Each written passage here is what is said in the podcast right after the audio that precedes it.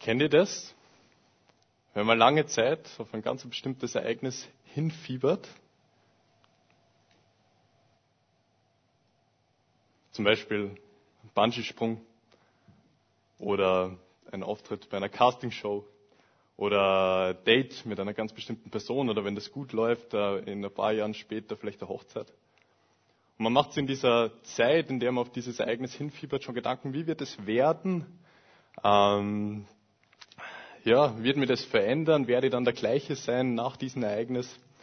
Und ich kann euch aus meinem Leben erzählen, vor einigen Jahren habe ich mit Freunden die Abmachung getroffen. Oder ich würde sogar sagen, den Pakt getroffen. Wir haben das sogar schriftlich auf einen Vertrag mehr oder weniger festgeschrieben, dass wir äh, ein paar Monate später etwas ganz Bestimmtes machen werden. Und wir haben auf diesen Tag auch hingefiebert, diesen Beginn unseres neuen Lebens. Wir haben uns ausgemalt, wie das wohl werden wird. Ähm, ja, haben drüber geredet, haben uns überlegt, ob wir uns danach immer noch in die Augen schauen können. Und irgendwann ist der Tag gekommen und ich kann euch sagen, es war ein glorreicher Tag. Jetzt kann man die Folie einblenden. Die erste. Genau. Wir haben unsere Haare endlich platinblond gefärbt. Und das war wirklich der Beginn unseres neuen Lebens. der Moment, auf den wir so lange hingefiebert haben, der Höhepunkt von etwas, auf was wir schon seit Monaten gewartet haben. Und im Leben von Jesus und den Jüngern hat sich heute, vor circa 2000 Jahren, auch so ein Höhepunkt ereignet, auf den sie schon jahrelang gewartet haben. Jesus zieht nämlich am Palmsonntag zum ersten Mal in seinem, nach seinem dreijährigen Wirken in Jerusalem ein, im Zentrum des jüdischen Glaubens, da wo der Tempel steht. Und ich kann mir vorstellen, die Jünger, die waren auch aufgeregt, die haben sich äh, viele Gedanken darüber gemacht, wie das wohl werden wird, haben sich wahrscheinlich auch darauf gefreut, waren Adrenalin gepumpt. Und bevor sie da einziehen in Jerusalem, ähm, sagt Jesus zu zwei seiner Jünger, dass sie vorher noch einen Esel holen sollen. Und genau, Rest, den mag ich vorlesen aus dem Matthäus-Evangelium.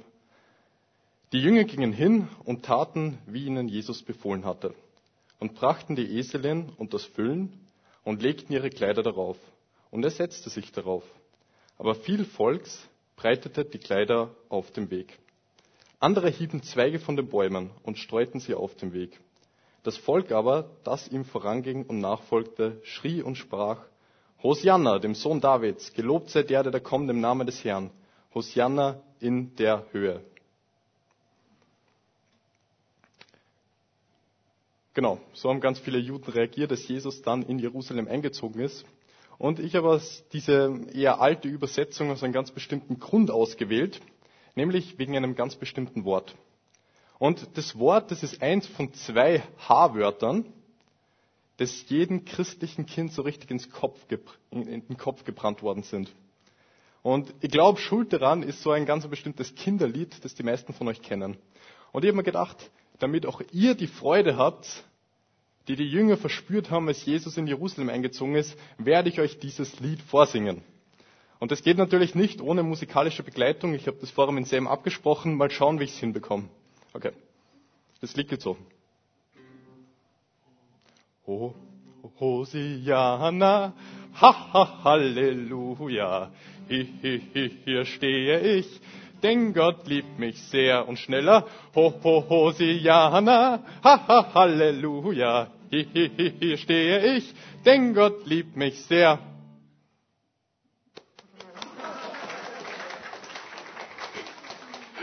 Danke, danke, danke, danke schön. Okay, also diese zwei H-Wörter, von denen ich gesprochen habe, sind Halleluja und Hosianna. Und das Spannende, das äh, Kind für mich war irgendwie, ähm, ich habe keinen Plan gehabt, was das eigentlich heißt. Ich habe es zwar mitgesungen, aber keine Ahnung, was das heißt. Bei Halleluja habe ich es mir so ein bisschen denken können. Ähm, manchmal verwendet man ja das immer noch im Sprachgebrauch. Letztens hat sogar die Anna, meine Frau, verwendet und ich habe mir gedacht, wow, crazy, sagt man immer noch. Ähm, aber Hosianna, da habe ich praktisch überhaupt gar keine Ahnung gehabt, was es bedeutet. Ich hätte natürlich nachfragen können, aber so heftig hat es mich jetzt auch nicht interessiert. Aber ähm, als Jesus in Jerusalem eingezogen ist, riefen die Leute genau das. Also Hosianna dem Sohn Davids. Gelobt sei der, der da kommt im Namen des Herrn. Hosianna in der Höhe. Und ich habe mir gedacht, heute am Palmsonntag ist eine gute Gelegenheit, über ganz genau das Wort, über diesen Ruf, ähm, den die Einwohner von Jerusalem an Jesus richten, mit euch zu reden. Über dieses Hosianna. Und Hosianna stammt ursprünglich aus dem Psalm 118. Ähm, ist ganz genau der Vers 25. Und dieser Psalm 118, der wird bei den Juden traditionell beim Pessachfest gebetet, um sich daran zu erinnern, wie Gott die Israeliten aus Ägypten befreite. Und Hosianna beinhaltet zwei Aussagen. Zuallererst ist Hosianna ein Ruf nach Hilfe. In, Hosia, in, in Psalm 118 wird Hosianna nämlich auch genauso übersetzt. O Herr, hilf doch. Und es ist gut vorstellbar, dass die Juden dieses Hosianna ähm, zur Zeit von Jesus nicht einfach traditionsgemäß ähm, als Teil der Pessach-Liturgie heruntergebetet haben, sondern dass sie es aus vollen Herzen gebetet haben. Aus folgenden, aus folgenden Gründen. Die Juden haben zur Zeit von Jesus eine wirkliche Not gehabt, nämlich die Römer haben das Land besetzt gehalten. Und die Juden waren von dem Gutwillen, von dem Gutwillen der jeweiligen ähm, Statthalter oder ähm, Provinzverwalter abhängig. Und zweitens, Gott schweigt schon lange. Der Tempel, den die Juden gerade haben, der Tempel, den Herodes gebaut hat, ist zwar prächtiger als die Tempel zuvor, aber irgendwas fehlt, nämlich das Sprechen oder die Gegenwart Gottes. Es ist immerhin schon 400 Jahre her, dass Gott das letzte Mal durch Propheten zu den Israeliten gesprochen hat. Also mit diesem Hosianna brachten die Juden also eine flehende Bitte an Gott zum Ausdruck. Hilf uns, Gott. Greif ein, zeig, dass du immer noch mit uns bist. Es schwingt aber auch noch was Zweites in diesem Hosianna mit. Hosianna ist ein Ausdruck der Hoffnung, dass Gott helfen wird. Und das kommt heraus, wenn wir uns im Psalm 118 die Verse vor eben diesem Vers 25 ansehen. Und da steht, ich danke dir, dass du mich erhört hast und mir zum Helfer wurdest. Den Stein, den die Leute unbrauchbar erklärten, ist zum Eckstein geworden. Das hat der Herr getan und es ist ein Wunder in unseren Augen. Dies ist der Tag, den der Herr gemacht hat. Heute wollen wir fröhlich jubeln und unsere Freude haben. O Herr, hilf du doch. Also dieses Hosianna. Und in manchen Übersetzungen steht, O Herr, hilf du doch auch weiterhin. O Herr, gib du doch gelingen. Hosianna ist also eingebettet im Kontext des Psalms und der Psalm spricht eigentlich eine ganz eine klare Botschaft. Im Angesicht der Not, die ich jetzt habe, schaue ich zurück auf damals, wo Gott schon geholfen hat, aber schaue auch voller Hoffnung voraus, mit der Hoffnung, dass Gott wieder helfen wird. Hosianna beinhaltet also beides. Es ist ein Schrei nach Hilfe in der Not. Und eine Hoffnung, dass Gott sich für unsere Anweichen, dass Gottes Herz sich für unsere Anweichen, Anliegen erweichen lässt und wirklich eingreifen wird. Dieses Hosianna richten jetzt viele Juden an Jesus, als er in Jerusalem einreitet. Die Hoffnung, dass Gott durch Jesus eingreifen wird. Und für viele bedeutet das natürlich, dass dieser neue König, dieser erwartete Retter die Römer vertreiben wird und äh, Israel in ein neues Zeitalter des Friedens, in ein goldenes Zeitalter des Friedens hineinführen wird. Und das war ja irgendwie auch das, was der Prophet Zacharia ähm, verheißen hat. Wir lesen nämlich, du, du, Tochter Zion, freue dich sehr, und du, Tochter Jerusalems, jauchze. Siehe, dein König kommt zu dir, ein Gerechter und ein Helfer, arm und reitet auf einem Esel, auf einem Füllen der Eselin. Denn ich will die Wagen wegtun aus Ephraim und die Rosse aus Jerusalem, und der Kriegsbogen soll zerbrochen werden. Denn er wird Frieden gebieten den Völkern, und seine Herrschaft wird sein von einem Meer bis zum anderen und vom Strom bis an die Enden der Erde. Die Beschreibung dieses neuen Königs aus Zacharia beschreibt also Jesus schon mal ganz gut. Genau wie vorausgesagt reitet Jesus auf einem Esel ein. Und kein Wunder, dass sich die Juden natürlich dann die Hoffnung haben, dass Jesus auch den Rest der Prophetie erfüllen wird, dass er eben dieses Friedensreich aufbauen wird. Und ganz klar, in einem Friedensreich haben die Römer nichts verloren. Was ein paar Tage später passiert, entspricht aber nimmer ganz den Erwartungen, die die Juden gehabt haben, obwohl auch das in der Schrift steht. Anstatt dass Jesus die Grausamkeit der Römer, die Grausamkeit der Besatzer beendet, fällt er selber der Grausamkeit der Besatzer zum Opfer. Und er stirbt ein Verbrechertod am Kreuz. Und ich glaube, für viele stirbt die Hoffnung auf dieses Friedensreich dann auch mit Jesus.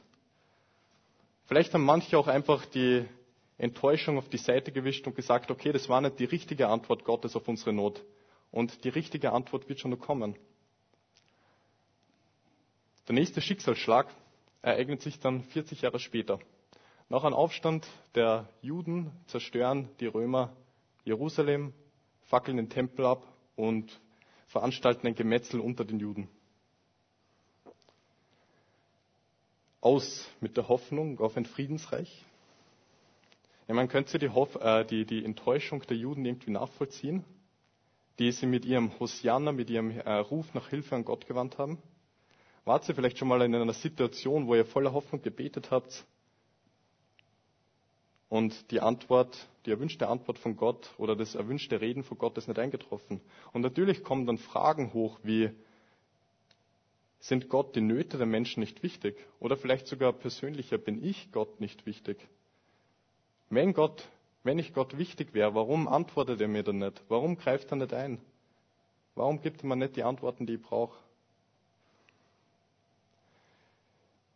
Neben dieser größeren Menge an Juden, die ähm, durch den Tod von Jesus enttäuscht waren, gab es noch eine kleinere Gruppe, die von der Kreuzigung für Jesus besonders betroffen waren, nämlich die Jünger, die Männer und Frauen, die so lange an Jesus Seite gewesen waren, die gesehen haben, wie er wirkt, wie er heilt, wie er wirklich eingreift. Und in den sie, in ihren Rabbi, in den sie so viel Hoffnung hinein investiert haben.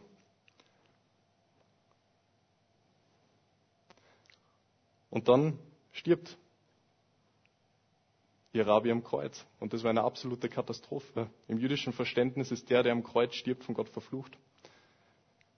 Und man kann sich fragen, wie es den Jüngern wohl gegangen ist. Jesus hat ja eigentlich schon vorher mit ihnen darüber gesprochen, dass er sterben und wieder auferstehen wird. Haben die, Jü die Jünger jetzt auf diesen dritten Tag hingefiebert, voller Hoffnung? Wenn wir ähm, in die Evangelien hineinschauen, dann sehen wir, dass das nicht der Fall war. Im Markus-Evangelium steht, dass die Jünger trauerten und weinten. Im Johannesevangelium steht, dass die Jünger sich in einen Raum eingesperrt haben, weil sie so viel Angst vor den Juden gehabt haben. Was war also von dieser Jesus-Bewegung übrig geblieben? Es war ein kleiner, hoffnungsloser, trauernder Haufen. Und von diesem Hosianna, von diesem Ruf nach Hilfe, von dieser Hoffnung, dass Gott eingreifen wird, irgendwie keine Spur mehr.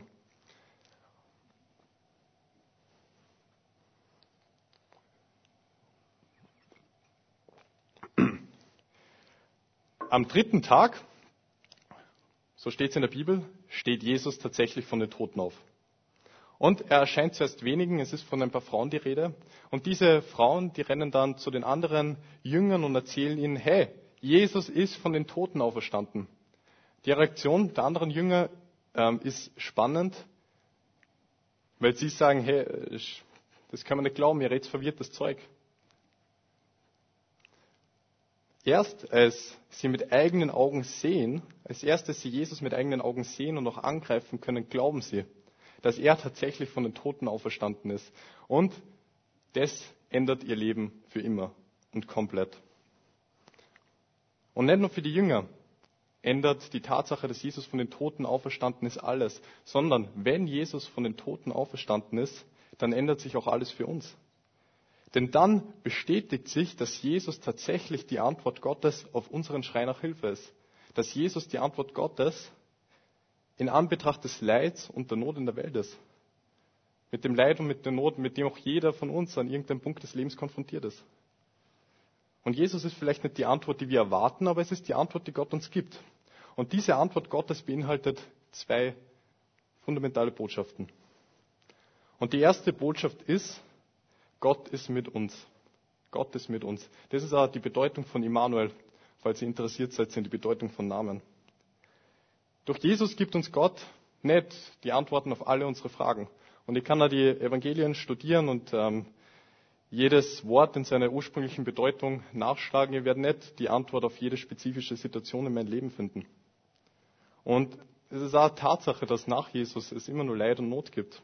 Das ähm, jedes Leid nicht plötzlich wie weggeblasen ist. Aber durch Jesus sehen wir, dass Gott seine Augen nicht verschließt vor den Nöten und der Leiden der Menschen, sondern er ist bereit, Anteil zu nehmen an diesem Leid. Und, anders formuliert, er ist bereit, für uns zu leiden. Am Kreuz durchlebt er all das, was uns das Leben auch schwer macht. Er, durchlebt Schmerz, er durchlebt Angst und Einsamkeit. Er kennt all das. Am Ende des Matthäus-Evangeliums lesen wir, dass, Jünger, dass Jesus zu seinen Jüngern sagt, und seid gewiss, ich bin jeden Tag bei euch bis zum Ende der Welt. Und das ist die erste Botschaft, die uns Gott durch Jesus gibt. In allen Phasen unseres Lebens, ob gut oder schlecht, ist Gott mit uns. Und weiter, er versteht unser Leid, weil er bereit war, für uns zu leiden. Gott ist kein neutraler Beobachter, sondern er steht auf unserer Seite.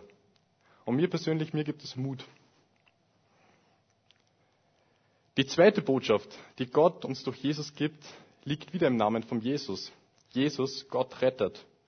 Durch Jesus sagt uns Gott nicht nur, dass er bei uns ist, sondern er sagt uns auch, dass er einen Weg geschaffen hat, um uns zu retten. Jesus ist nämlich die Hoffnung auf ein ewiges Leben, von dem in Offenbarung die Rede ist. Und da steht, seht, die Wohnung Gottes ist jetzt bei den Menschen. Gott wird in ihrer Mitte wohnen. Sie werden sein Volk sein, ein Volk aus vielen Völkern. Und er selbst, ihr Gott, wird immer bei ihnen sein. Er wird all ihre Tränen abwischen. Es wird kein Tod mehr geben, kein Leid und keine Schmerzen. Und es werden keine Angstschreie mehr zu hören sein. Denn was, denn was früher war, ist vergangen. Und versteht's mir nicht falsch. Ich glaube total, dass Gott auch schon hier im Leben eingreift und Menschen aus Nöten rettet. Und ich bin überzeugt, dass viele von euch das schon erfahren haben. Doch die Botschaft Gott rettet bezieht sich zuallererst und vor allem darauf, dass Gott uns durch Jesus ein ewiges Leben gibt. Und in diesem ewigen Leben werden wir Anteil haben an Gottes Reich. Das hier in der Offenbarung beschrieben wird. Ein Reich, in dem Gott mitten unter uns ist und in dem es die Schattenseiten des Lebens, denen, mit denen wir immer noch konfrontiert sind, nicht mehr geben wird. Und vielleicht sagst du jetzt, okay, das ist ja nett, aber das löst das Leid, das ich jetzt gerade durchmache, nicht in Luft auf. Und da muss ich sagen, okay, das stimmt. Aber es ist auch Tatsache, dass jeder von uns einmal sterben wird. Und das ist für mich natürlich ein bisschen abstrakt, jetzt vom Tod zu reden, weil ich nur relativ jung bin. Aber Tatsache ist, es kann in einer Woche sein, es kann in einem Jahr sein, es kann in 50 Jahren sein. Irgendwann werde ich sterben und irgendwann wird jeder für uns, wird für jeden von uns das Leben enden. Aber das ist die Hoffnung. Wenn Jesus tatsächlich von den Toten auferstanden ist, dann gibt uns das Hoffnung, dass das Leben hier auf der Erde mit seiner Freude und mit seinem Leid nicht sinnlos ist, sondern der Anfang von einem vollkommenen, Lesen, von einem vollkommenen Leben. Paulus hat in seinem Leben viel gelitten. Und das waren nicht einfach nur Schicksalsschläge, sondern er hat bereitwillig Leid auf sich genommen, weil er der Überzeugung war, dass Jesus von den Toten auferstanden ist. Und gerade die Hoffnung, die Hoffnung auf ein ewiges Leben, tragen ihn durch dieses Leid. Er schreibt in Römer, im Übrigen bin ich der Meinung, dass die Leiden der jetzigen Zeit nicht ins Gewicht fallen, wenn wir an die Herrlichkeit Gottes denken, die Gott bald sichtbar machen und an der er uns teilhaben lassen wird. Das sind die Hoffnungen, die uns Gott durch Jesus gibt. Jesus gibt uns die Hoffnung, dass er alle Tage dieses irdischen Lebens bei uns ist, an unserer Seite, und dass er darüber hinaus uns ein ewiges Leben gibt. Und jetzt ist eine große Frage, die natürlich aber noch im Raum steht. Ist diese Hoffnung gerechtfertigt? Was meine ich mit dieser Frage?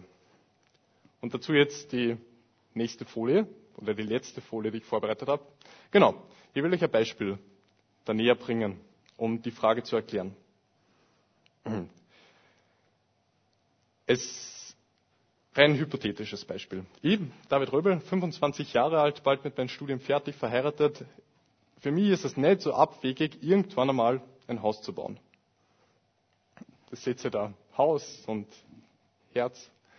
Jedenfalls, das Problem ist jetzt, ein Haus zu bauen ist teuer. Kostet viel Geld. Geld, das ich nicht habe. Und gerade wenn man sich ähm, schlüsselfertig von einer Baufirma hinstellen lassen will, ist das nochmal teurer, dann kann ich es mir erst recht nicht leisten. Was mache ich jetzt? Szenario 1. Ich kündige meine Wohnung, kaufe mir ein Stück Grund und dann hoffe ich, dass eine gute Fee mir über Nacht ein Haus hinstellen wird. Ich bin ja voller Hoffnung, ich bin ein Optimist. Wer kann es mir verübeln? Szenario 2.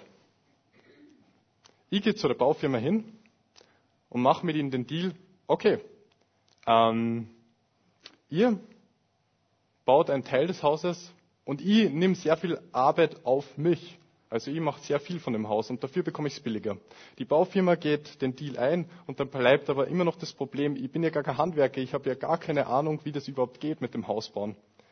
Aber ich habe die Hoffnung, dass ich Familie und Freunde habe, die sehr wohl wissen, wie man Haus baut. Und ich habe die Hoffnung, dass sie mir helfen werden, wenn es soweit ist.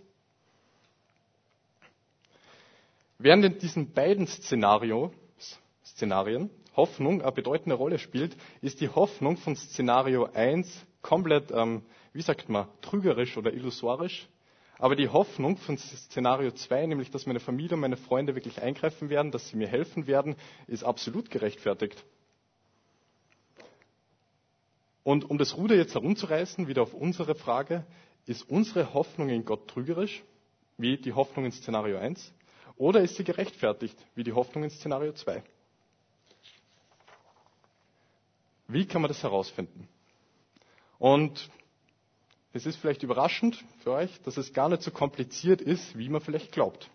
Unsere christliche Hoffnung steht und fällt nämlich mit der Frage, ob ein ganz bestimmtes historisches Ereignis tatsächlich stattgefunden hat oder nicht, nämlich die Auferstehung von Jesus.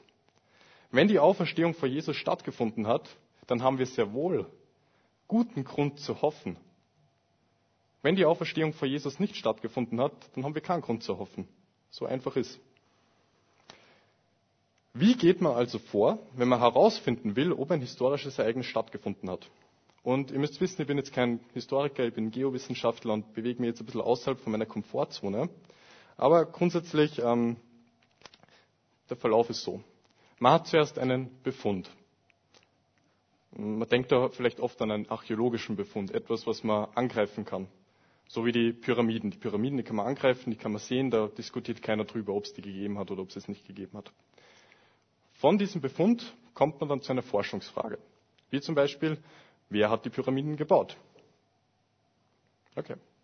Wenn wir das jetzt wieder umschlagen auf unser Beispiel, dann ist der Befund der christliche Glaube oder das Christentum. Keiner wird bestreiten, dass das Christentum gibt. Also wir sind wahrscheinlich der Beweis dafür, dass es das Christentum gibt, aber nicht nur wir, sondern auch tausende Gemeinden auf der ganzen Welt und Milliarden von anderen Menschen. Und dieser Befund, das Christentum, der christliche Glaube, führt uns dann zur Frage, Warum ist der christliche Glaube entstanden? Warum ist der christliche Glaube entstanden? Der nächste Schritt ist dann, dass man sich Quellen sucht, die über diesen Sachverhalt irgendwie berichten. Quellen, also meistens schriftliche Quellen. Und ich bewege mich immer nur auf historisch ziemlich sicheren Grund, wenn ich sage, der christliche Glaube ist im ersten Jahrhundert entstanden und geht aus einer jüdischen Bewegung hervor, in dessen Mittelpunkt ein Wanderprediger namens Jesus sich befindet. Aus weiteren Quellen geht hervor, dass dieser Jesus vor Augenzeugen etwa 36 nach Christus gekreuzigt wird. Wie der Markus auch schon beim letzten Mal gesagt hat. Natürlich, ähm, Bibel ist sehr wohl eine historische Quelle und aus dem geht es hervor, aber neben der Bibel auch noch aus einem römischen Historiker namens Tacitus oder aus einem jüdisch-griechischen ähm, Historiker namens Flavius Josephus, die alle darüber berichten, dass Jesus am Kreuz starb, circa 36 nach Christus. Einige Zeit danach beginnen die Nachfolger zu berichten, dass Jesus auferstanden ist. Eine nicht zu unterschätzende Zahl behauptet sogar, dass sie Jesus tatsächlich leibhaftig nach seinem Tod gesehen haben. Und die Nachricht, die breitet sich wie ein Lauffeuer aus und macht die kleine, kleine jüdische Bewegung zur größten Religionsgemeinschaft aller Zeiten. Und dann fragt man sich natürlich, welche Erklärungen gibt es für die rasante Ausbreitung des Christentums, in dessen Zentrum die Behauptung ist, dass Jesus von den Toten auferstanden ist. Okay, Erklärungsversuche. Erklärungsversuch Nummer eins. Haben die Jünger gelogen bei der Behauptung, dass Jesus von den Toten auferstanden ist? Also ist das alles vielleicht eine große ähm, Verschwörung, eine große Lüge? Kann man sich fragen. Aber dann entstehen andere Fragen, wie zum Beispiel, warum waren denn so viele von den ersten Christen bereit, ihr Leben für die Lüge herzugeben? Beinahe alle Apostel sind ein Märtyrertod gestorben. Welchen Nutzen hätten die Jünger gehabt zu lügen, wenn ihnen das ultimativ den Tod einbringt? Oder auch die Frage, könnte eine Bewegung, die auf einer Lüge basiert, massiver Christenverfolgung von den Römern und von den Juden standhalten? Fragen, die man sich stellen muss. Zweiter Erklärungsversuch. Hatten die Jünger, die behaupten, Jesus gesehen zu haben, eine Halluzination? Das kann funktionieren, wenn nur ein oder zwei Leute behauptet hätten, dass sie Jesus gesehen haben. Paulus schreibt aber, dass Jesus 500 Jüngern begegnet ist nach seinem Tod. 500 Jünger. Frage, hatten alle dieselbe Halluzination von Jesus? Oder der dritte Erklärungsversuch ist, kann es sein, dass Jesus tatsächlich von den Toten auferstanden ist? Und ich will euch mitgeben, dass die Evangelien, ein, die Evangelien einladen, dass wir uns mit dieser Frage der Auferstehung auseinandersetzen und für uns selbst entscheiden, ob eine historische Auferstehung begründet ist. Und das, was ich euch jetzt erzählt habe, diesen Gedankengang oder die Diskussion, ist nur ein ganz ein kleiner Teil von der großen Diskussion um die Auferstehung von Jesus. Und wenn euch dieses Thema unter die Nägel brennt, dann ermutige ich euch wirklich, euch auf die Reise zu machen und selber zu prüfen, ob die Auferstehung von Jesus plausibel ist.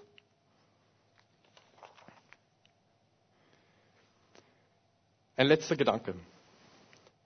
Die Frage, ist meine Hoffnung, die ich durch die Auferstehung vor Jesus habe, begründet, die Frage ist reine Kopfsache. Und obwohl ich glaube, dass es gut ist, sich mit dem Kopf an Gott anzunähern, wird doch immer eine gewisse Restunsicherheit bleiben. Und natürlich, man kann sein Leben jetzt damit verbringen, Argumente gegeneinander abzuwiegen und nie Position zu beziehen. Jesus fordert uns aber auf, an einem Punkt in unserem Leben die Entscheidung zu treffen, ihm nachzufolgen. Also praktisch einen Glaubenssprung zu machen, vielleicht sogar hinein ins Ungewisse. Und die Entscheidung, seine Hoffnung auf Jesus zu setzen und davon sein Leben verändern zu lassen, trifft man nicht mit dem Kopf, sondern die trifft man mit dem Herzen. Und die Frage ist jetzt, wie kann das Herz so eine Entscheidung treffen? Die Bibel erzählt uns von einem Gott, der sich zu erkennen gibt, ein Gott, der uns begegnet und uns sein Wesen offenbart. Im Zuge von einer Seminararbeit, die ich für die Uni geschrieben habe, bin ich auf einen großen Denker und Schriftsteller gestoßen. Und für diesen großen Denker, Schriftsteller war die Begegnung mit Gott der Startschuss seines Glaubens. Vielleicht sagt manchen von euch der Name Dostoevsky, einer der größten russischen Schriftsteller, etwas. Und dieser Dostoevsky war ursprünglich nicht am Glauben interessiert. Aber er ist Gott begegnet durch das Neue Testament, während er in Sibirien inhaftiert war. Und was er dann über Jesus sagt, geht weit über einfache Beschreibungen hinaus. Er schreibt über Jesus, ich glaube, es gibt nichts Schöneres, Tieferes, Sympathischeres, Vernünftigeres, Mutigeres und Vollkommeneres als Christus. Und das sind Aussagen, die nicht äh, einem Kopf entsprechen, sondern das sind Aussagen, die einer wirklichen äh, Begegnung mit Jesus entspringen. So, so etwas kann man über Gott nur sagen, über Jesus nur sagen, wenn man ihn wirklich kennt. Kurz vor seinem Tod hat Dostoevsky noch was anderes geschrieben. Er schreibt, und das habe ich auch beeindruckend gefunden, ich glaube an Christus und bekenne mich zu diesem Glauben. Nicht wie ein Kind, sondern mein Hosianna ist durch das große Fegefeuer des Zweifels hindurchgegangen.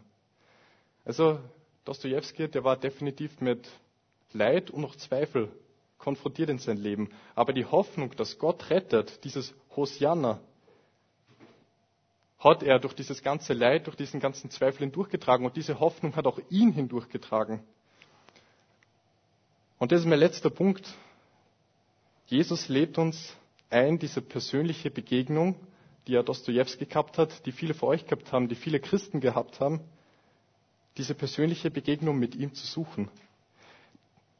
Dass wir Gott nicht nur vom Hören sagen kennen, dass, sondern dass wir selbst aus Herzen sagen können, das, was er gesagt hat. Ich glaube, es gibt nichts Schöneres, es gibt nichts Sympathischeres, es gibt nichts Vernünftigeres, Mutigeres und Vollkommeneres als Christus. Und ich bin bereit, meine ganze Hoffnung auf ihn zu setzen. Ich will zum Abschluss noch beten. Vater, ich möchte danken für die Hoffnung, die du uns durch Jesus gegeben hast. Ich möchte danken, dass du deinen Sohn gegeben hast und uns damit gezeigt hast, dass dir unsere Nöte, unser Leid nicht egal sind, sondern dass du bereit bist, für uns zu leiden. Ich möchte danken, dass du uns mit Jesus, durch Jesus rettest dass du uns ein ewiges Leben gibst. Und Vater, wir wollen jetzt auch ehrlich vor dir kommen und wir wollen die Begegnung mit dir suchen. Begegne du uns und sprich zu unserem Herzen, dass wir die wirklich kennenlernen. Amen.